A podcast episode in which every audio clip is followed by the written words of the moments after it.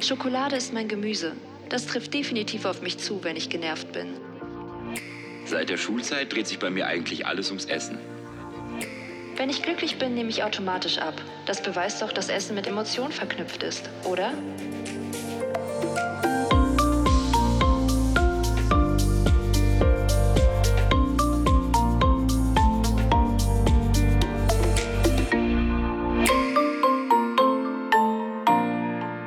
Apropos Psychologie.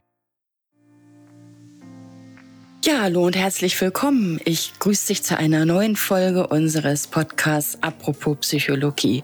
Heute mit einem spannenden Thema, das zumindest in meiner Wahrnehmung ein eher weibliches ist und uns doch irgendwie täglich begleitet. Ähm, es geht um unser Essverhalten insbesondere um Essstörungen, um das sogenannte Binge-Eating, die Esssucht. Es soll auch darum gehen heute, wie unsere Psyche unser Essverhalten beeinflusst und wie wir zu einem finden können, das im Gleichgewicht zu Körper und Geist steht. Zu Gast habe ich Julia Sam. Sie ist Life Coach, Heilpraktikerin und Psychotherapeutin und sie hat das Buch geschrieben mit dem Titel Dein inneres Kind will satt werden. So stellst du deinen seelischen Hunger und befreist dich von emotionalem Essen. So, und jetzt begrüße ich Frau Sam, die Julia. Herzlich willkommen, schön, dass du mein Gast bist. Ja, hallo Marion. Ich bedanke mich sehr für die Einladung und freue mich sehr, heute mit dir über dieses Thema sprechen zu dürfen. Ja, du bist ja absolute Expertin und jetzt mal unter uns Frauen. Das Thema Ernährung beschäftigt uns so irgendwie täglich. Ne? Auch ich gucke, wie viel und was ich esse, um nicht aus der Form zu geraten. Und irgendwie eiert man immer irgendwie so zwischen, naja, Wohlfühlgewicht behalten und, und dem Idealbild, was einem da so vorgemacht wird, so hin und her. Ähm, was würdest du sagen? Also Ernährung ist tatsächlich ein wichtiges Thema, oder? Ja, also ich, das Thema Ernährung beschäftigt uns, glaube ich, alle. Die einen vielleicht ein bisschen mehr als die anderen, aber es ist ja auch schon also unserem Überlebensinstinkt geschuldet, dass wir uns mit dem Thema mhm. auseinandersetzen. Mhm. Viele auch meiner äh, Teilnehmer äh, beklagen sich, dass sich ihr ganzes Denken rund ums Essen äh, dreht oder um die Figur dreht. Zu einem gewissen Grad ist es normal. Also jeder Mensch denkt täglich ähm, daran, was er vielleicht später noch essen wird oder essen mhm. könnte. Ne, das, das ist äh, bis zu einem gewissen Grad normal. Nur wenn es eben ja den Großteil der Gedanken einnimmt, dann wird das irgendwann mal problematisch. Ja. Und du sagst ja auch, hinter unserem Essverhalten steckt, steckt viel mehr als die kontrollierte oder auch die, die, die Nahrungsaufnahme von leckeren Lebensmitteln. Ja.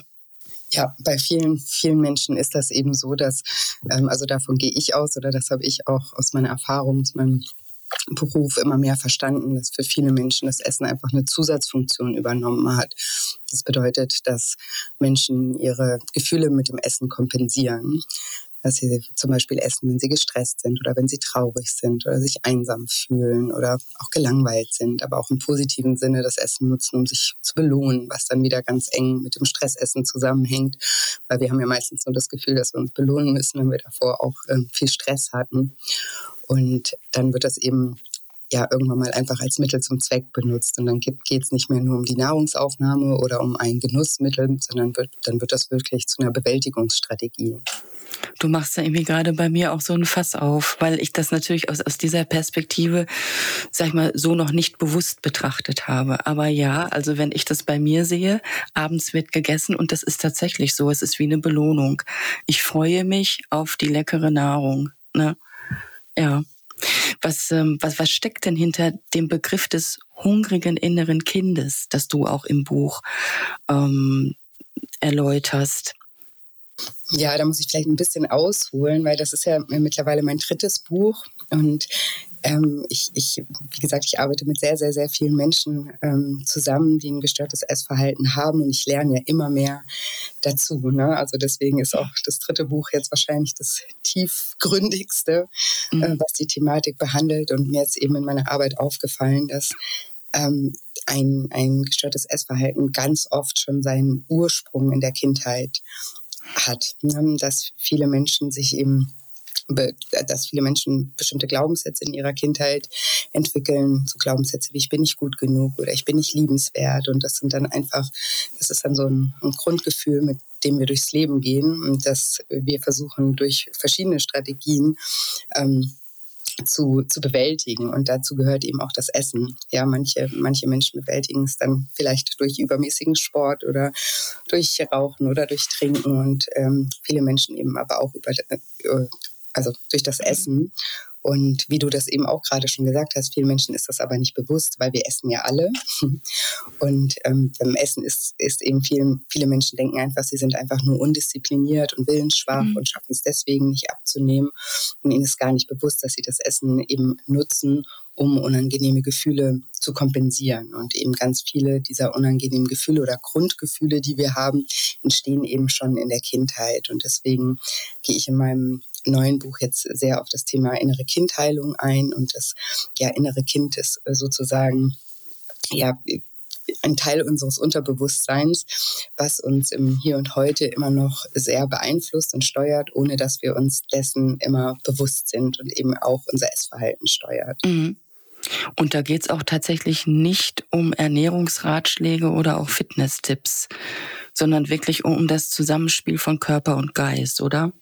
Genau, also bei mir in meinem Coaching geht es nie um die Ernährung oder um Sport, also dass ich Menschen Tipps gebe, was sie essen sollten oder wie sie sich bewegen sollten, weil die allermeisten Menschen, mit denen ich zusammenarbeite, die sind ähm, ja mehr Profis auf dem Gebiet als so manche Ernährungsberater oder mhm. Fitnesstrainer, mhm. weil sie sich ja teilweise schon wirklich jahrzehntelang mit dem Thema auseinandersetzen, jedes Buch gelesen haben, jede Studie gelesen haben, jeden Podcast gehört haben und es aber trotzdem nicht, also dass sie wissen auf der logischen Ebene ganz genau, was zu tun wäre, schaffen es ja. aber einfach nicht, das umzusetzen. Ja. Und da setzt sozusagen mein Ansatz an, dass ich den Menschen helfe zu verstehen, warum ihnen die Umsetzung so schwer fällt und mit ihnen Strategien erarbeite, wie sie einfacher in die Umsetzung kommen. Mhm. Und, und auch nochmal so zur Begriffsklärung, was, was meinst du mit emotionalem Essen? Emotionales Essen bedeutet einfach das, was ich vorhin gesagt habe, dass das Essen eine Zusatzfunktion übernommen hat und eine mhm. Art Bewältigungsstrategie geworden ist für unangenehme Gefühle, ne, dass eben Menschen das Essen nutzen, um Entspannung zu erfahren, also ihren Stress zu reduzieren oder um sich zu trösten oder ein Gefühl von Geborgenheit ähm, herzustellen oder was auch immer. Das ist sehr, sehr ja. individuell, aber es ist eben nicht nur das Essen, sondern es ist Essen aus einem emotionalen Zustand heraus. Ja, da geht es ja. dann gar nicht um körperlichen Hunger oder um ein Genussmittel, sondern es geht wirklich darum, seine Gefühle damit zu kompensieren, zu betäuben, zu verdrängen teilweise. Genau, das, das kann man ja. so ich, ich finde, unter emotionalem Essen verstehen. Ja, ich finde, das kann man auch ganz schön an deinem Bild nachvollziehen von der, von der tröstenden Oma die da, ne, die einen da mit Plätzchen und Schokolade versorgt, heißem Kakao und so, dass man so dieses, ne, diese Verbindung von, in dem Fall gutem Gefühl, von Geborgenheit in Verbindung mit, mit, mit, mit Essen, Essen und Trinken, ne? Ja, es, es mhm. passieren eben ganz viel unbewusste ähm, Verknüpfung mit dem Essen. Also das, ja, das, passiert ja nicht nur mit dem Essen, das, das, kennen wir vielleicht auch, wenn wir mal ein, ein Lied hören, was wir aus unserer Jugend kennen, dann hören wir das Lied irgendwie als Erwachsener wieder und plötzlich sind mhm. wir total zurückversetzt und fühlen uns wieder wie damals oder ähm, riechen ein Parfum, was wir mal in der Jugend hatten und plötzlich kommen uns ganz viele Erinnerungen wieder in den Kopf. Und so ist es eben mit dem Essen auch, dass wir ja bestimmte Geschmäcker auch mit bestimmten Situationen verbinden. Ne? Und wenn wir zum Beispiel die Erfahrung gemacht haben, eben, dass vielleicht immer zu Hause viel los war und mm, es nicht viel Aufmerksamkeit gab von zu Hause aus zum Beispiel. Und aber immer, wenn wir bei der Oma waren, dann gab es den leckeren Kuchen und die Oma hat sich immer ganz arg um uns gekümmert und da haben wir uns einfach immer wohl und gesehen gefühlt. Mhm. Dann verknüpft sich zum Beispiel eben auch ähm, bestimmte Lebensmittel mit solchen Emotionen. Und wir versuchen dann als, als Erwachsener, ohne dass uns das eben bewusst ist, immer dieses Gefühl wiederherzustellen. Ne? Und wir denken mhm. dann auch, warum bin ich so undiszipliniert und kann jetzt nicht auf den Kuchen verzichten und verstehen aber gar nicht, dass es eigentlich gar nicht um den Kuchen geht, sondern um dieses Gefühl, was der Kuchen uns kurzfristig gibt. Ja. Wo, wo, jetzt mal, woran erkennt man denn, ob man süchtig, wirklich süchtig nach Essen ist? Ja, das ist ähm, ja, also das ist eine, eine schwierige Frage. Ich glaube immer, dann, wenn wir merken, dass wir überhaupt keine Kontrolle mehr über unser Essverhalten haben. Also ich arbeite mit sehr vielen Menschen zusammen, die wirklich unter ganz starken Essanfällen leiden, die dann teilweise bis zu 20.000 Kalorien in so einem Essanfall ähm, zu sich nehmen und die sich danach natürlich total dafür verurteilen, Schuldgefühle haben, sich schwören, sie machen das nie wieder und das nächste Mal das aber trotzdem wieder so machen. Also es ist eigentlich wie bei jeder Sucht, dass wenn wir einfach merken, wir haben, wir haben nicht mehr das Steuer in der Hand, wir haben die mhm. Kontrolle ähm, verloren. Und auch wenn wir zum Beispiel so Gedanken haben, wie ja, ohne das Verhalten ist das Leben zum Beispiel nicht mehr lebenswert. Ne? Das sind das ja auch viele Gedanken, die Süchtige haben. Das kennen auch Raucher oder Menschen, die trinken. Ne? Die denken dann, wenn, wenn ich jetzt da mein, mein Suchtmittel nicht mehr bekomme, dann dann ist mein Leben eigentlich gar nicht mehr lebenswert. Ne? Also mhm. wenn es so einen hohen Stellenwert im Leben hat, dann kann man schon darüber nachdenken, ob da nicht, ähm, ja, ob das nicht sogar schon ein Suchtverhalten ist. Ja. Ist denn diese Esssucht jetzt auch mit einer Bulimie verbunden, also dass das auch gleich wieder aus dem Körper rausgeholt wird, oder ist oder verbleibt das quasi bei den meisten der der Klientinnen?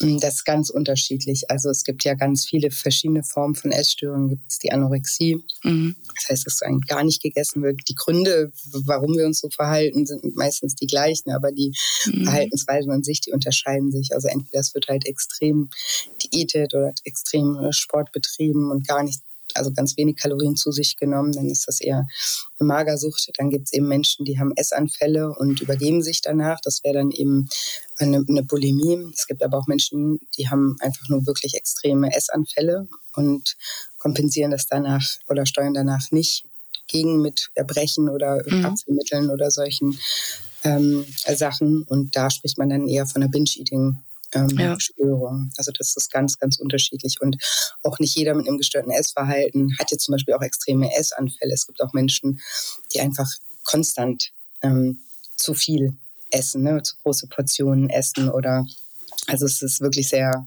sehr komplex. Das kann man vielleicht auch so ein bisschen vergleichen. Es gibt ja auch unterschiedliche Arten von Alkoholikern, ne? die mhm. Phasen-Trinker äh, oder Pegelhalter, äh, oder ich ja. fällt gerade der Name nicht ein, aber da gibt es auch genau, ganz, mhm ganz unterschiedliche. Und ähm, so ist das beim Essverhalten auch. Also es ist ähm, sehr komplex und vor allem ist, also ist noch wenig darüber auch bekannt. Also Anorexie und, und Bulimie, äh, da ja, gibt es auch mittlerweile gute Angebote, ne, Therapieangebote, aber zum Beispiel das Binge-Eating oder sowas, das ist jetzt also gerade auch in Deutschland noch gar nicht so lange. Ich glaube, es ist auch immer noch nicht ähm, Bestandteil der ICD-10 ähm, als als einzelnes Störungsbild. Also deswegen ist ganz mhm. vielen das auch gar nicht bewusst. Ne? Und die meisten Menschen denken eben, wie ich vorhin gesagt habe, ja, ich bin einfach undiszipliniert und krieg's halt irgendwie nicht hin und ist gar nicht klar, dass das eigentlich schon in eine Richtung Krankheit geht. Ja. Geht denn, geht denn so einem überzogenen Essverhalten, sag ich mal, immer ein Trauma voran? Ist da eine Traumatisierung erfolgt? Ähm, wie ist da so die, die Verbindung? Warum entwickle ich ein, ein gestörtes Essverhalten? Ja, es muss jetzt nicht immer ein extremes ähm, Trauma sein. Also da kann man ja auch unterscheiden. Die meisten Menschen, wenn sie das Wort Trauma hören, die denken mhm. an Schocktrauma, ne, dass irgendwas ganz, mhm. ganz einschlag Einschlagendes passiert ist, irgendein Ereignis, ein Unfall oder wirklich irgendein gewaltsamer äh, Einfluss oder sowas.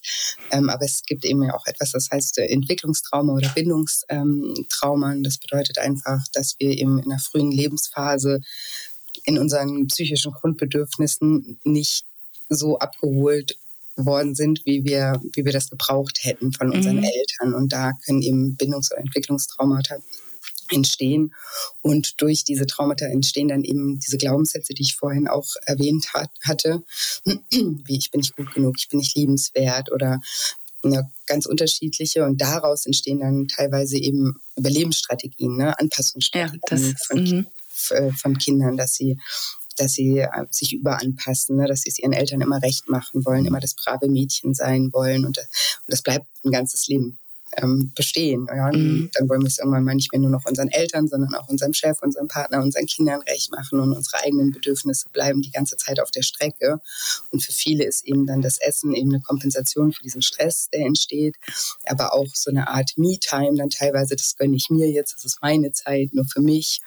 Ähm, und genau, also es, es, muss nicht immer ein ein, ein dramatisches Erlebnis sein und vor allem auch nicht etwas, was uns vielleicht bewusst ist, weil das passiert ja in einer ganz frühen Lebensphase und das ist den meisten Menschen gar nicht bewusst. Die meisten Menschen denken ja auch, sie haben eine ganz wunderbare Kindheit gehabt, weil sie kennen ja auch nur ja. diese, diese Kindheit. Und das braucht dann oft auch Zeit und viel Reflexion, um da überhaupt die Verbindung irgendwie zu verstehen. Ja, aber du hast es gerade schon erwähnt. Wir haben da ähm, für uns alle so Überlebensstrategien entwickelt. Mhm. Ähm, jetzt muss man sagen, ist das was was was Böses oder kann ne, oder kann ich kann ich die kann ich die auch in irgend kann ich die überwinden? Kann ich diese Strategien, diese Glaubenssätze, die sich so automatisiert haben in mir, kann ich die mir wie oder andersrum gefragt, kann ich die mir bewusst machen? Wie? Und äh, ja, kann ich dann wirklich zu einem Essverhalten kommen, in, das wirklich in einer Balance von Körper und Geist steht. Ja, auf jeden Fall. Es ist natürlich ein Prozess. Es Gibt es Hoffnung sozusagen? auf jeden Fall. Das auf jeden Fall. Das erlebe ich jeden Tag. Ich habe schon so viele Menschen begleitet und ich kriege jeden Tag so positive Nachrichten, auch noch im, im Nachhinein, im Anschluss an meine Programme. Also von daher, es gibt auf jeden Fall Hoffnung. Aber es gibt halt nicht diesen einen Knopf, den wir immer alle gerne hätten oder diese eine Pille, die wir alle gerne hätten und dann ist alles gut, ne? sondern mhm. das ist halt wirklich auch ein Stück weit Arbeit an sich selbst und du hast gefragt, wie, also können wir das erkennen und ja das, das geht eigentlich nur über so Selbstreflexion, Achtsamkeit, Bewusstsein schaffen, sich selber beobachten. Ne? Wie, wie verhalte ich mich, wie fühle ich mich, was denke ich über Situationen. Ne? So kann man ja auch seine Glaubenssätze herausfinden, wenn man sich, wenn man einfach mal seine Gedanken auch hinterfragt und dann eben auch sieht, welche Auswirkungen diese Gedanken auf unsere Gefühle haben. Weil vielleicht erkläre ich das auch mal ganz kurz. Es mhm. gibt so einen Kreislauf, ne? wenn wir einen Gedanken haben, also oder wie können uns die Frage stellen, wie entstehen unsere Gefühle? Und die Antwort darauf ist, wenn wir bestimmte Gedanken haben, schüttet unser Körper bestimmte Hormone und Neurotransmitter aus und die lassen ein Gefühl in uns ähm, entstehen. Ja, und wenn wir jetzt positive Gedanken haben, dann schütten wir eher Endorphine aus oder Dopamin aus, unsere Glückshormone und fühlen wir uns gut. Und unsere Gefühle beeinflussen maßgeblich unser Verhalten. Also es gibt nichts, was so stark unser Verhalten beeinflusst wie unsere Gefühle. Ne? Das kennt jeder, wenn er stark emotional ist, dann setzt der Verstand aus und dann reagieren wir ganz oft einfach nur mhm. oder agieren unsere Gefühle da, da aus. Und ähm, wenn wir eben negative Gedanken haben, dann schütten wir eher, Cortisol aus, ein Stresshormon oder Adrenalin aus und dann haben wir irgendwie ein, negat also ein unangenehmes Gefühl. Ne? Und ähm, diese beeinflussen dann natürlich auch wieder unser Verhalten und dann verhalten wir uns vielleicht nicht so, wie wir uns gerne verhalten hätten. Und das löst dann, also das ist dann immer ein Kreislauf, ja? entweder ein Engels- oder ein, ein Teufelskreislauf.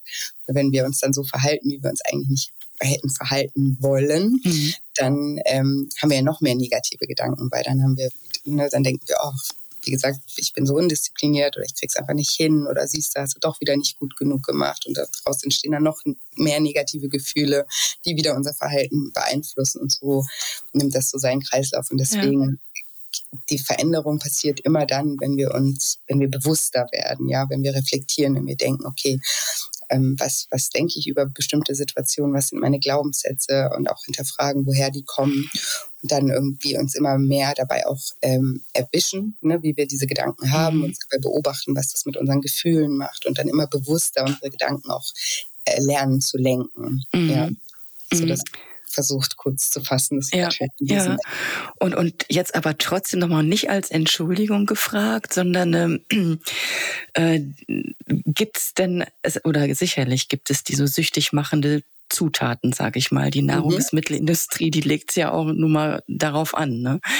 Und äh, dass es uns auch wirklich schwerer fällt, eben halt gesunde Sachen zu essen, ne, Obst, Gemüse äh, und dann vielleicht eher lieber in die Chipstüte greifen. Ne. Hat, spielt das auch eine kleine Rolle? Ja klar, sonst wäre das Essen ja gar nicht ähm, sozusagen so ein Thema. Mm, ja. wenn, wenn die Substanz, also da, da, dazu, dass eine Sucht ja. entsteht, gibt es verschiedene ähm, Komponenten, die da zusammenspielen müssen. Ne? Wir müssen erstmal muss eben die Substanz an sich äh, ein Suchtpotenzial haben und das ist jetzt, was du ansprichst. Ne? Wenn wir ähm, Süßigkeiten oder Chips oder solche Dinge essen, da sind natürlich auch ähm, oder generell ist einfach so, dass wenn wir zuckerhaltige oder fetthaltige Dinge essen, dass unser Körper Dopamin ausschüttet. Mhm. Bei der Nahrungsaufnahme schüttet der Körper um 50 Prozent mehr Dopamin aus als normalerweise. Das heißt, wir haben 50 Prozent, kann man das jetzt so ganz vereinfacht sagen, sagen, bessere Laune, als wenn wir es nicht tun, ja. Mhm. Und das ähm, braucht eine Substanz, um überhaupt ähm, ja Suchtpotenzial zu haben. Ne? Ja. Also die wenigsten Menschen sind jetzt irgendwie süchtig, sage ich immer, nach Fisch oder Brokkoli, mhm.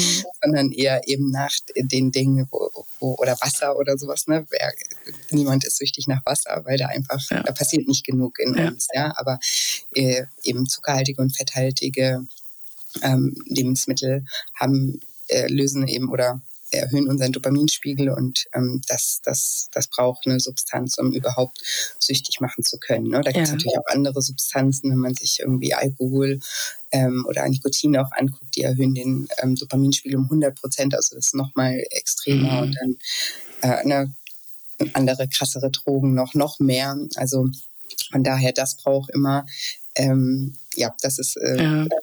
Das ist eine Grundvoraussetzung, ja. dass überhaupt eine Sucht entstehen kann. Aber dann gibt es eben aber auch noch Voraussetzungen äh, von uns selber, dass wir darauf also anfällig sind. Und da sind eben viele Dinge auch schon in der Kindheit angelegt, ne? weil viele Menschen ähm, haben einfach in ihrer Kindheit traumatische Erlebnisse äh, gehabt, haben vielleicht von vornherein einen erhöhten Cortisolspiegel zum Beispiel, also teilweise sogar schon bei der Geburt, wenn jetzt eine Mutter in der Schwangerschaft ähm, zum Beispiel sehr gestresst war die ganze Zeit, einen hohen Stresspegel haben, dann kommen Kinder schon mit einem erhöhten Cortisolspiegel zur Welt. Und suchen dann natürlich, also sind anfällig ja danach nach Sedierung zu suchen, ne? Mhm. um sich immer wieder runterzubringen, weil sie einfach permanent schon in so einem Art Hyperarousal-Zustand sind. Also ja. Ja, und, und dann sind sie natürlich anfälliger für Dinge, die, die, die sie wieder runterbringen. Das ist jetzt nur ein Beispiel. Ja, ne? Aber ja. es braucht auch ähm, bestimmte Voraussetzungen von uns, von der Person, weil es ist ja nicht jede Person jetzt süchtig nach Essen oder nach ähm, Alkohol oder so, obwohl die Substanz an sich ähm, Suchtpotenzial hat, ist ja nicht jeder Mensch ähm, abhängig davon. Also da gibt es auch noch andere Faktoren. Ist das Geschmackssache sozusagen? Ja, oder eben auch ähm, Erlebnisse, die wir damit mhm. hatten. Ne? Also okay. Also auch und manchmal wechselt ja auch die, die Suchtsubstanz. Das ist auch was, da gehe ich auch in meinem Buch drauf ein, weil das ist ja auch ganz wichtig. Also man muss ja nicht sozusagen die, ähm, die Beziehung zu der zu dem äh, zu dem Suchtenmittel heilen, sondern man muss eigentlich diese Beziehung zu sich selbst ja, heilen. Ja. Weil wenn wir mhm. nur die Beziehung, wenn wir jetzt sagen, okay, ich verbiete mir jetzt das Essen oder das mhm. Essen von Süßigkeiten und wir haben aber nicht geklärt, woher überhaupt dieses, diese ja diese Sucht gekommen ja. ist und gar nicht an den Ursachen gearbeitet, dann wird da schnell eine andere Sucht raus. Mhm. Ne? Dann, dann, dann, geht es in ein anderes ja. Extrem. Dann wird auf einmal extrem Sport gemacht oder extrem gearbeitet oder auf einmal wird geraucht oder mehr getrunken oder was auch immer es ist. Dann wechselt einfach nur die Substanz, weil an der Ursache, warum wir uns ja. so verhalten, wurde ja nichts geändert. Was hältst du denn dann generell von Diäten? Sind die für dich sozusagen, ähm, haben die zu viel Disziplin in sich? Würdest du quasi, da, darum geht's dir gar nicht? Oder auch die Frage so, ne, was, was ist mit, mit diesen ähm, Essverhalten, mit, mit Veganern, mit Flexitariern, Vegetariern? Was ist mit Intervallfasten? So sind das alles so Maßnahmen, äh, wo du sagst, ja, ähm, kann sinnvoll sein oder äh, ist das ist das eher weniger ein Thema? Ja, also ich fange mal mit den Diäten an. Mhm. Da bin ich ja. überhaupt gar kein Fan davon. Also Diäten sind für Menschen, die jetzt sagen, ah, ich war im Urlaub und habe jetzt mal irgendwie ein bisschen zu viel reingehauen und ich mache jetzt die nächsten drei Tage mal irgendwie ein bisschen locker, ne, die aber kein Thema mit dem Essverhalten haben normalerweise. Ne, die einfach mhm. sagen, okay, jetzt habe ich es mal ein paar Tage übertrieben, kommt alle zwei Jahre mal vor, jetzt mache ich irgendwie eine Diät und nehme die zwei, drei Kilo wieder ab, ne, dann kein Problem, dann kann so eine Diät schon mal funktionieren. Aber wenn man eben ein Leben lang schon ein Thema mit dem Essen hat, dann ist so eine, also ich nenne Diäten immer Symptombekämpfung. Ne? Die, mhm. die bekämpfen dann das Symptom, in dem Fall Übergewicht. Das kann auch mit viel Disziplin und Willenskraft dann mal für, äh, eine Zeit, einen gewissen Zeitraum gut gehen und funktionieren, aber es, es ist halt ein immenser Kraftakt auch immer, weil ja, weil ja an der Ursache nichts geändert wurde. Ne? Und dann ist es eben so, dass in 95 Prozent der Fälle Menschen wieder in alte Muster zurückfallen weil sie ja gar nicht gelernt haben, wie sie anders mit ihren Gefühlen umgehen, ne? weil sie nichts an ihren mhm. Glaubenssätzen geändert haben. Und dann ja, fehlt ihnen sozusagen ja. ja. auch ihr Ventil und entweder es wird dann ein anderes Ventil, was ich jetzt eben meinte, dass die Substanz geändert wird, oder sie fallen halt mit dem Essen wieder in alte Muster zurück. Und deswegen sage ich einfach, Diäten sind überhaupt nicht nachhaltig. Ne? Also es überhaupt nicht. Und jetzt Vegetarier oder sowas, das ist ja nochmal, also mhm. finde ich was, was anderes. Das ist ja, genau. entsteht ja ganz oft aus einer ähm, Überzeugung heraus, den Tieren gegenüber. Das ist ja auch, also das ist auch ein gutes Beispiel, um zu sehen, ne, Menschen, die Diät machen oder abnehmen wollen und sich gar nicht mit den Beweggründen für ihr Essverhalten auseinandersetzen und einfach nur sich so eine Diät aufzwingen. Ne? Mhm die leiden ja extrem. Die werden dann auch sagen, oh, ich vermisse meine Schokolade und ich muss Sport machen und ich muss jetzt hier so einen faden Salat essen. Ich würde viel ja, lieber, genau. ich würde jetzt viel lieber irgendwie eine Pizza essen oder so. Die leiden richtig darunter, ne? Und jammern vielleicht auch teilweise darüber. Also, und wenn wir jetzt das Beispiel von einem Vegetarier haben, dann hört man ja selten Vegetarier jetzt äh, rumjammern. Also ich habe zumindest, mhm. kenne keinen, der irgendwie da sitzt und sagt, oh, ich würde so gerne Schnitzel essen. Oh Mann, ich kann kein Schnitzel essen. Ne? Weil, warum ist das so? Weil sie das aus einer tiefen Überzeugung machen und weil die einfach andere Prioritäten haben und es ihnen einfach wichtiger ist, die Tiere zu schützen oder was auch immer ihre Beweggründe sind. Ne? Sie machen das aus einer mhm, Überzeugung genau. und machen das freiwillig, weil sie das gerne möchten. Ne? Und das ist eben auch ein ganz großer Unterschied. Und daran arbeite ich zum Beispiel auch in meinen Coachings, dass, wir, dass die Menschen die Einstellung zu dem Thema Ernährung und Sport verändern. Weil natürlich, wenn du abnehmen möchtest, musst, brauchst du immer eine Ernährungsumstellung. Ne? Das mhm. kannst jetzt nicht, ähm, weil du positive nur Gedanken hast, ähm, nimmst du nicht ab. Aber die Arbeit an den Gedanken und den äh, Gefühlen, die führt dazu, dass wir irgendwann mal, so wie die Vegetarier, uns gerne gesund ernähren und uns ne, und, und uns das auch wert sind, ähm, äh, uns wohlzufühlen in unserem Körper und unserem Körper auch Gutes ähm, zu tun. Und dann ist das plötzlich kein Kampf mehr, sondern einfach eine freiwillige Entscheidung. Ja, und, und wie siehst du das mit dem Intervallfasten? Weil das ist ja letztendlich so eine, finde ich, so eine ganz gute Kombination, dass du das aus Überzeugung machst und aber eben halt, es ist auch eine Form von Diät. Also wie stehst du dazu? ich sage immer, was funktioniert, funktioniert. Ne? Mhm. Also ich habe ja gerade gesagt, jeder muss ja irgendwas ähm, machen, auch ernährungstechnisch, um, wenn, wenn er abnehmen möchte. Und da gibt es eben ganz viele unterschiedliche Wege und da gibt es in dem Sinne auch kein richtig oder falsch. Ob jetzt jemand äh, Low Carb macht oder Kalorien zählt oder Intervallfasten macht, das ist alles in Ordnung, solange es sich für denjenigen ja. nicht anfühlt wie ein ganz schlimmer Kampf. Ja. Also in dem Moment, wo du wirklich die ganze Zeit kämpfst, dann ist was an ja. deiner Strategie falsch. Und wenn du das aber machst und merkst, hey, das tut mir voll gut, ne, gerade so Intervallfasten ist auch oft, ähm, also allein die Tatsache, dass eben zwischen den Mahlzeiten nicht gegessen wird, ein ganz großer Faktor, auch dass das Essen nicht permanent so eine Rolle spielt. Weil wenn wir ständig neue Entscheidungen treffen müssen, ne, wenn wir an, jedes mhm. Mal, wenn wir an einer Keksschale vorbeilaufen oder an einer Nussschale irgendwo im Büro, mit uns diskutieren müssen, soll ich eins, nein, doch, mhm. ja, nein. Ne? Mhm. Das ist ja, dann spielt das, also ist, ist das Essen wieder viel mehr ein Thema als wenn wir irgendwie die klare Entscheidung haben, nee, zwischen den Mahlzeiten gibt es nicht, ich freue mich auf später. So. Von daher finde ich das äh, eine völlig äh, ja, gute, ja. gute mhm. Methode, aber es muss eben zu jemandem passen. Wenn jetzt jemand sagt, hey, mir wird morgens immer schlecht und ich brauche mhm. einfach was zu essen oder sowas, dann ne, es gibt eben keine und das ist auch etwas, was, was, was ich bei mir in den, in den Coachings daran wirklich arbeite, den Menschen klarzumachen, dass es nichts, keinen richtig oder falschen Weg gibt, sondern immer nur richtig oder falsch für dich selber. Und um das rauszufinden, was richtig oder falsch für dich ist, ist es eben wichtig, dass du dich selber erstmal besser auch kennenlernst und dann mhm. den Fokus erstmal auf dich legst und verstehst, wie du funktionierst, damit du dann auch eine Methode für dich finden kannst, die für dich funktioniert. Ja, und jetzt kommen wir nochmal zu den, zu den Glaubenssätzen, zu den lästigen Glaubenssätzen. ne, ähm, wie sagst du, ähm, können, wie können wir die letztendlich überwinden? Wie, oder erstmal nicht überwinden, wie, wie können wir die erstmal wahrnehmen und wie können die letztendlich unser Essverhalten gescheit steuern? Ja, also wie wir sie wahrnehmen können, man kann, man kann sich zum Beispiel mal fragen, oder die Hörer können sich gerne mal fragen, was denke ich über mein Essverhalten? Ne? Oder was habe ich zum Beispiel, was sage ich mir, warum das mit dem Abnehmen zum Beispiel nicht klappt? Ne, dann kommen vielleicht so Aussagen wie, ja, mein, ich habe mir meinen Stoffwechsel kaputt gemacht.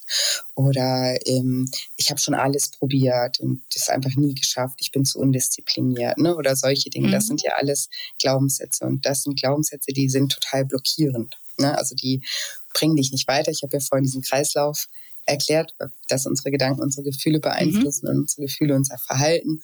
Und wenn du jetzt zum Beispiel den Glaubenssatz hast, ich kann nicht abnehmen, weil ich habe schon alles probiert, wenn man sich jetzt mal vorstellt, wie man sich dann fühlt, ja, was, was, was entstehen da für Gefühle in, in jemanden, der denkt, er kann einfach nicht abnehmen? Ne? Ist das ein Motivationsgefühl? Mhm. Oder ist das eher demotivierend? Total resigniert, genau. Genau, mhm. demotivierend, Ohnmachtsgefühle. Ne? Und mhm. wenn wir uns ohnmächtig und, und, und demotiviert fühlen, wie verhalten wir uns dann? Ne? Dann gehen wir ja nicht raus und mhm. sagen, yes, und jetzt habe ja, ich Bock. Ne? Genau. Ne? Und das ist eben so das Ausschlaggebende, dass wir uns bewusst machen, was mhm. denke ich über das Essverhalten oder mein Körper oder warum das nicht funktioniert, um da so schon mal ein bisschen sich ranzutasten, was sind da meine Glaubenssätze dahinter und dass wir die dann auch nehmen und sagen, das sind nur Gedanken, ja. Mhm. Das ist, also Glaubenssätze ist das mhm. Schlimme daran, dass sie uns so wahr vorkommen, weil wir haben ja auch ganz viele Beweise. Ne? Mhm. Weil das Schlimme an Glaubenssätzen ist eben, dass wir uns unbewusst auch immer wieder ähm, sozusagen bestätigen wollen, dass wir recht haben mit unseren Glaubenssätzen. Also das ist wirklich ein unbewusster ja. Mechanismus, ja. der da greift. Wir denken, die Welt ist so und so und verhalten uns dann auch so, dass unser, dass das mit unseren Gedanken übereinstimmt. Mhm.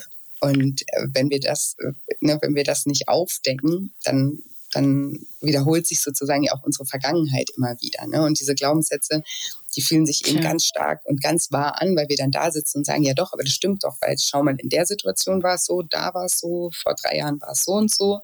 Also habe ich hier tausend mhm. Beweise, mhm. dass es so ist. Aber die Beweise hast du nur, weil du eben so gedacht hast immer. Ja, so, ne? so self-fulfilling prophecy, so, ne? Genau. genau. Ja. Genau, mhm. das, das passiert eben, wenn wir, wenn wir solche Gedanken haben. Und die Chance liegt darin, sich einfach zu erlauben, neue Gedanken zuzulassen. Auch wenn die sich mhm. am Anfang noch nicht wahr anfühlen, auch wenn du denkst, ja, da äh, veräpple ich mich doch jetzt irgendwie mhm. selbst oder so, ne? weil ich weiß doch, dass es eigentlich nicht so ist. Aber sich wirklich mal die Chance zu, zu geben und zu sagen, okay, das, ist ein, das sind einfach nur Gedanken, die haben Einfluss auf meine Gefühle und mein, dadurch auch auf mein Verhalten. Und ich setze jetzt mal an den Gedanken an und versuche einfach mir einzureden in dem Sinne, dass es auch anders geht. Und dann, was Glaubenssätze wirklich dann auflöst, ist, dass wenn, wenn wir gegenteilige Erfahrungen machen, ne, korrigierende Erfahrungen mhm. machen ja. und merken, ach ja, es geht ja doch. Ne? Und das ja. wirst du immer wieder merken. Also ich persönlich, weil ich bin so ein Riesenfan von der Arbeit mit äh, Glaubenssätzen, ich habe mir das so und auch bei mir selber. Ne? Ich arbeite damit jeden Tag und trotzdem habe ich noch 100.000 Glaubenssätze, auf die ich immer wieder äh, auch aufmerksam werde und mir ja. denke, ist schon wieder so ein Glaubenssatz. Aber ich habe mir das dann richtig so zum Sport gemacht, dass ich, wenn ich mich dabei ertappe, so einen Glaubenssatz zu haben, der mich blockiert, der mich sabotiert, ich frage mich dann immer, was bringt mir das, das zu denken? Ne? Wohin führt mich dieser Gedanke? Ja, okay, da will ich ja gar nicht hin. Wenn, wenn das der Fall ist, dann nehme ja. ich diesen Gedanken und dann sage ich so, und jetzt beweise ich mir, dass genau das mhm. Gegenteil ja, super. Ja, davon ja. Mhm. wahr ist. Ja. Ne? Und dann, das ist dann wie so eben wie so eine Challenge für mich. Ja. Und es funktioniert jedes Mal, weil es ist einfach so, also Henry Ford hat das ja immer so schön gesagt, egal was du denkst, du hast immer recht. Ja, ne? ja, aber, ja. aber es ist super Ansatz, ja. Und du hast auch, du hast zehn Schritte formuliert, wie, wie man Esssucht überwinden kann. Magst du da mal kurz drauf eingehen? Ja, also ich glaube, ich kann die nicht alle nennen, weil sonst sitzen wir hier noch ein paar Stunden. Ähm, aber genau in dem Buch geht es einfach darum, also das Wichtigste ist immer, wie ich es aber auch vorhin schon gesagt habe, der erste Schritt ist immer wirklich achtsamer zu werden, mehr zu reflektieren, auch bereit zu sein, da mal hinzugucken. Ne? Was, das ist ja auch nicht einfach. Ja, sich auch mal mit seiner Vergangenheit auseinanderzusetzen, in Erfahrungen, die man gemacht hat. Das kann ja am Anfang sehr schmerzhaft auch sein und das das, das braucht eine ganze Menge Mut, auch mhm. hinzugucken.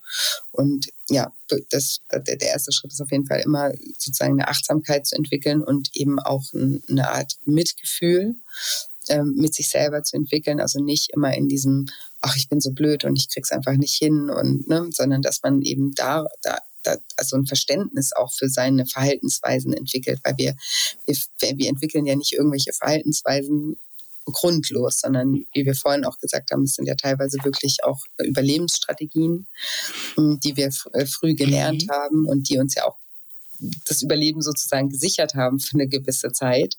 Und auch das Essen hat uns wahrscheinlich auch schon ganz oft wirklich geholfen in manchen Situationen, wo wir uns einfach nicht anders zu helfen wussten. Und das Wichtige ist aber dann zu sagen, okay, bis hierhin, ne, früher wusste ich es nicht besser, aber jetzt habe ich mehr ein Verständnis dafür und jetzt kann ich andere Strategien erlernen, um anders mit meinen Gefühlen umzugehen, um an meinen Glaubenssätzen zu arbeiten, um mein inneres Kind zu heilen. Ne. Ich habe jetzt da Tools an die Hand und das gebe ich in dem Buch auch so Schritt für Schritt mit, wie man daran eben auch arbeiten kann, diese Dinge aufzulösen, dass das irgendwann mal eben, dass wir gar nicht mehr dieses also dass wir uns gar nicht mehr so fühlen, als bräuchten wir das als, als Überlebensstrategie, ne? weil wir mhm. gar nicht so viel haben, wir müssen uns über, um, ums Überleben kämpfen, das, sondern uns von uns also oder aus uns selbst heraus sicher und geborgen auch fühlen. Ja, hast du auch gerade schon an deinem eigenen Beispiel sozusagen äh, gezeigt, ne? Dass wenn du, wenn du einen Glaubenssatz, ähm, wenn du den ertappst, dann mhm. sagst du, so, jetzt tue ich genau das Gegenteil. Ja. Ja, genau. Mhm. Und ähm, was ist mit, mit äh, damit, dass ich auch nach Lebensmitteln gucken sollte, die tatsächlich bei mir ein Suchtverhalten auslösen, dass ich die sozusagen auch ausmerze und durch, durch andere ersetze? Ja, das ist eben ein Vorgehen. Also ich spreche in meinem Buch davon, weil ich ja eben auch ganz tief in das Thema Sucht auch äh, einsteige und viel erkläre, damit, damit die Menschen mhm. eben auch ein besseres Verständnis dafür bekommen und sich besser auch selber reflektieren können, ob das vielleicht sogar schon in die, in die Richtung Sucht geht. Und einer meiner Schritte ist eben auch, dass man eine bestimmte Abstinenz definieren sollte, ne? weil bei jeder Sucht ne, ist es eigentlich ganz klar, ne, wenn du irgendwie ein Problem mit Alkohol hast, dann solltest du aufhören zu trinken. Mhm. Ne? Und als Alkoholiker ist die Faustregel nie wieder ein Schluck. Ne?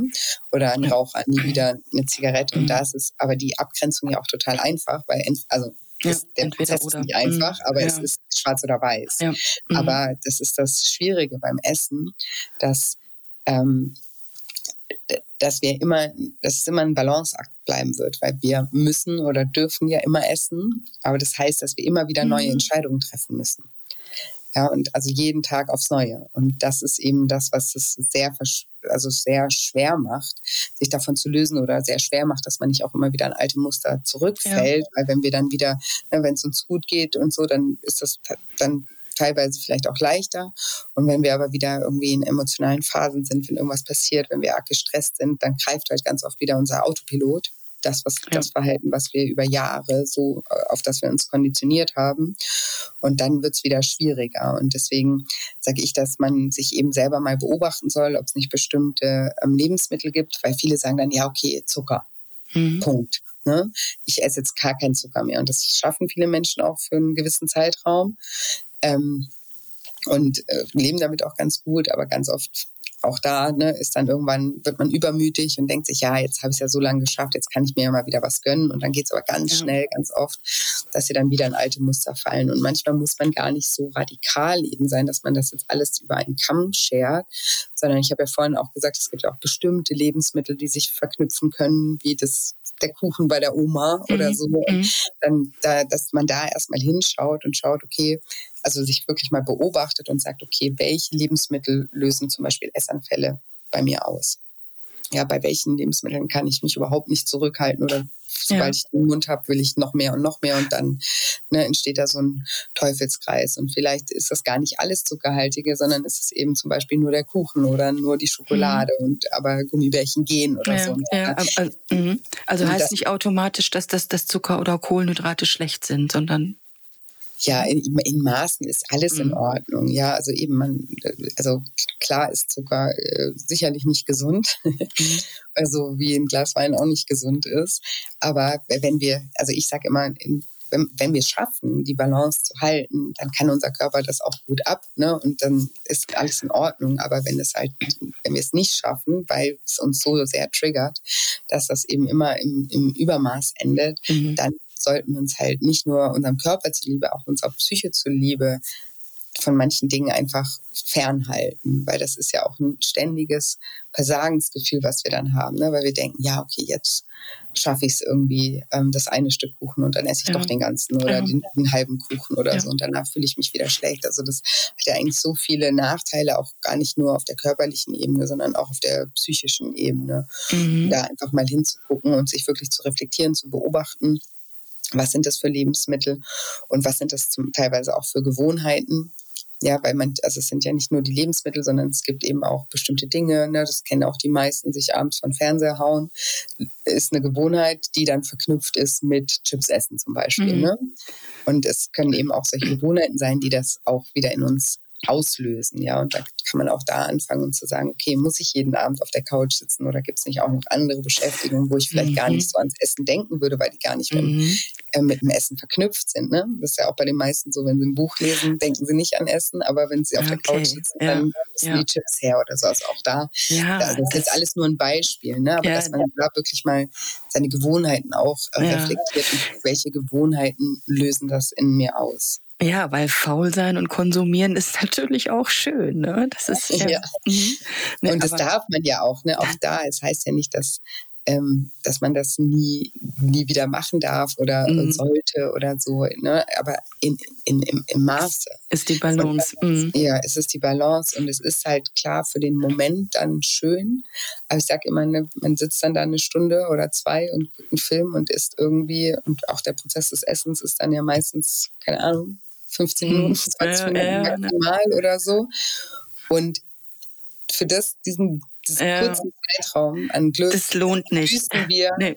dann den mhm. Rest, restlichen 22 Stunden vom Tag, ne? weil wir ein mhm. schlechtes Wissen haben, weil wir uns in unserem Körper nicht wohlfühlen, ähm, weil wir vielleicht eben nicht fit sind, weil das ist ja auch nur eine vorgegaukelte Erholung, weil das ist eigentlich, also weder Fernseh gucken noch ähm, sehr äh, zuckerhaltige oder ähm, äh, fetthaltige Lebensmittel essen, ist eine Entspannung für unser Körper. Ne? Das bedeutet mhm. nur noch mehr Arbeit. Fernseh gucken stresst uns, weil wir miterleben, was da passiert. Ne? Das kennt mhm. ja jeder. Wenn mhm. wir einen Actionfilm angucken, dann haben wir die Fäuste geballt oder ja.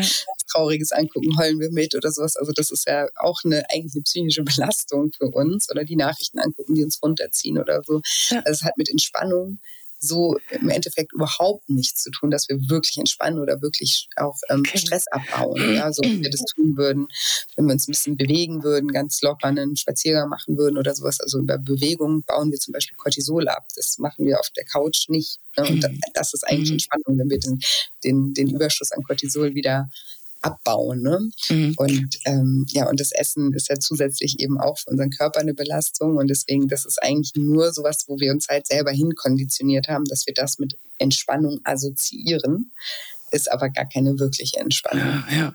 Und du sagst aber auch, dass wir sozusagen mit der Kraft der Bilder oder mit der Macht der Vorstellung ähm, unser Gehirn, unsere, dass wir unser Gehirn neu verschalten können.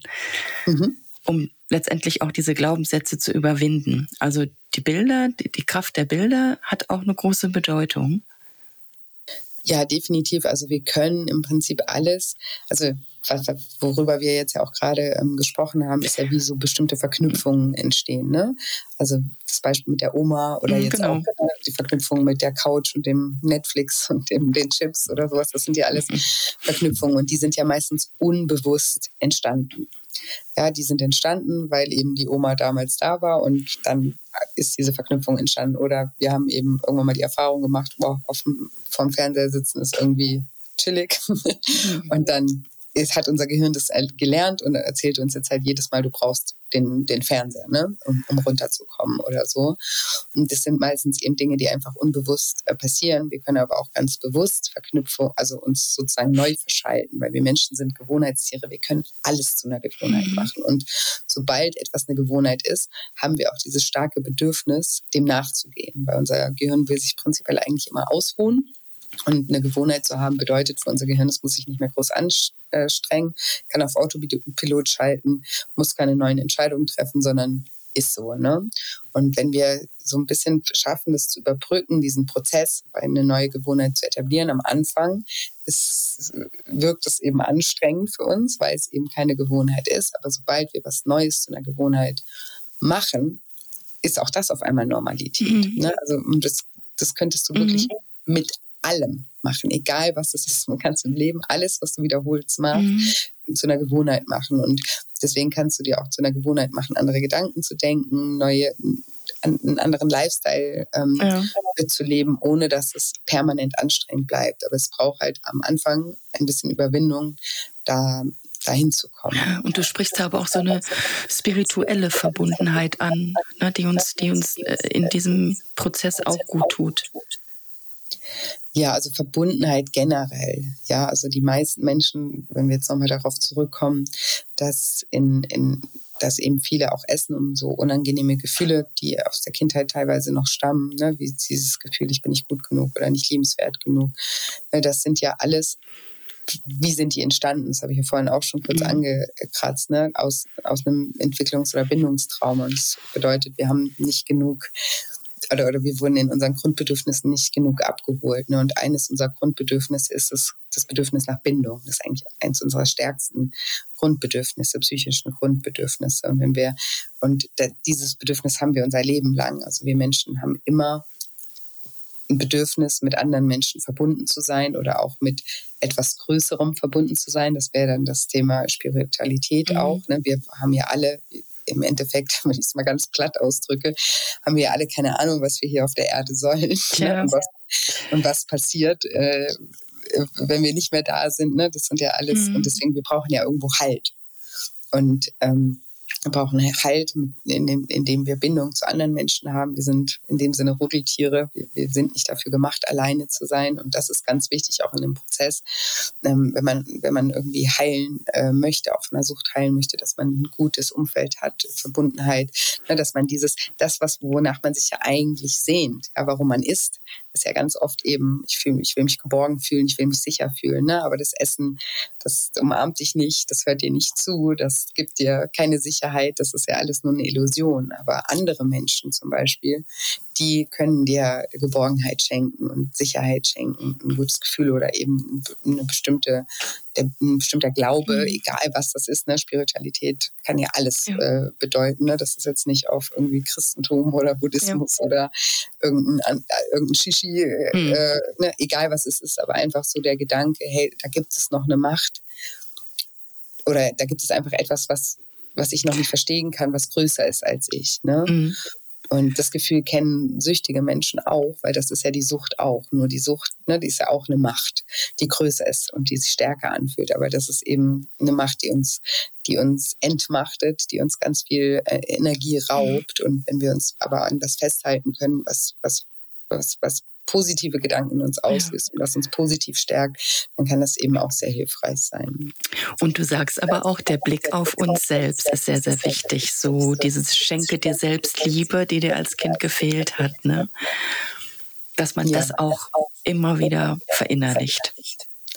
Ja, definitiv. Also darum geht es ja eigentlich. Ne? Also der ganze Prozess geht ja darum, dass wir, dass wir zu uns selbst finden, ne? dass wir uns selber besser kennenlernen, ich das vorhin auch gesagt habe, dass wir verstehen, mhm. warum wir uns wie verhalten und über dieses Verständnis immer achtsamer unseren Gedanken, unseren Gefühlen gegenüber werden und einfach eine bessere Beziehung zu uns selbst aufbauen und, und gut zu uns sind und nicht immer alles im Kampf machen, sondern uns eher bildlich gesprochen an, selber in die Hand nehmen und sagen, ähm, wir, wir schaffen das gemeinsam sozusagen. Ja, ja. Ne? Ja. ja. Ist, ist, ist das so auch die, sage ich mal, die Hauptbotschaft deines Buches? Dass, dass man die Selbstliebe stärken sollte mhm. oder das, ja, mhm. definitiv. Also nicht nur mhm. mein Buch, das ist eigentlich so der, also mhm. der, der Ansatz, ähm, den, ich, den ich verfolge. Ne? Also ich sage immer, ich unterstütze Menschen darin, wieder ein liebevolles Verhältnis zu ihrem Körper, zu ihrem Essverhalten, mhm. aber vor allem zu sich selbst aufzubauen. Ne? Weil da, damit steht und fällt alles. Wenn wir uns selber ablehnen, wenn wir uns selbst als nicht gut genug empfinden, dann werden wir immer Dinge tun, die uns auch nicht gut tun, weil wir es uns selbst halt gar nicht wert sind. Und deswegen ist das eigentlich immer das, wo, wo der Ursprung liegt. Ja. Liebe Julia, unser Gespräch ist doch länger geworden, als ich erst gedacht hatte. Aber das Thema ist ja auch so präsent und so wichtig, weil Nahrung ist eine tägliche Angelegenheit. Ne? Und ähm, ich fand es jetzt toll, dass du diesen Blick auf Essen, Psyche, raus aus den alten automatisierten Überlebensstrategien, Glaubenssätzen, ne? dass du das nochmal so aufgezeigt hast. Also ich bedanke mich für dieses Gespräch. Ja, ich danke dir für die Einladung, liebe Marion. Vielen, vielen ja. Dank. So, alles Gute, ne? Dir auch. Tschüss. Ciao. Ja, wenn aus dem Frustfressen eine echte Sucht wird, dann ist definitiv etwas bei uns im Ungleichgewicht. Unsere Psyche spielt dabei eine große Rolle und ähm, dabei hilft es, dass wir das, was wir als Kind vermisst haben, in neue positive Glaubenssätze und auch Rituale umsetzen. Schenke dir selbst mehr Liebe. Ja, das sagt Julia Sam. Sie hat das Buch geschrieben mit dem Titel Dein inneres Kind will satt werden. So stillst du deinen seelischen Hunger und befreist dich von emotionalem Essen. Ja, ich hoffe, du konntest in irgendeiner Form etwas heute für dich mitnehmen. Bedanke mich fürs Zuhören bei dir und freue mich sehr auf dein Feedback und eventuelle Vorschläge. Bleibt mir nur noch zu sagen, gib schön auf dich acht. Deine Marion.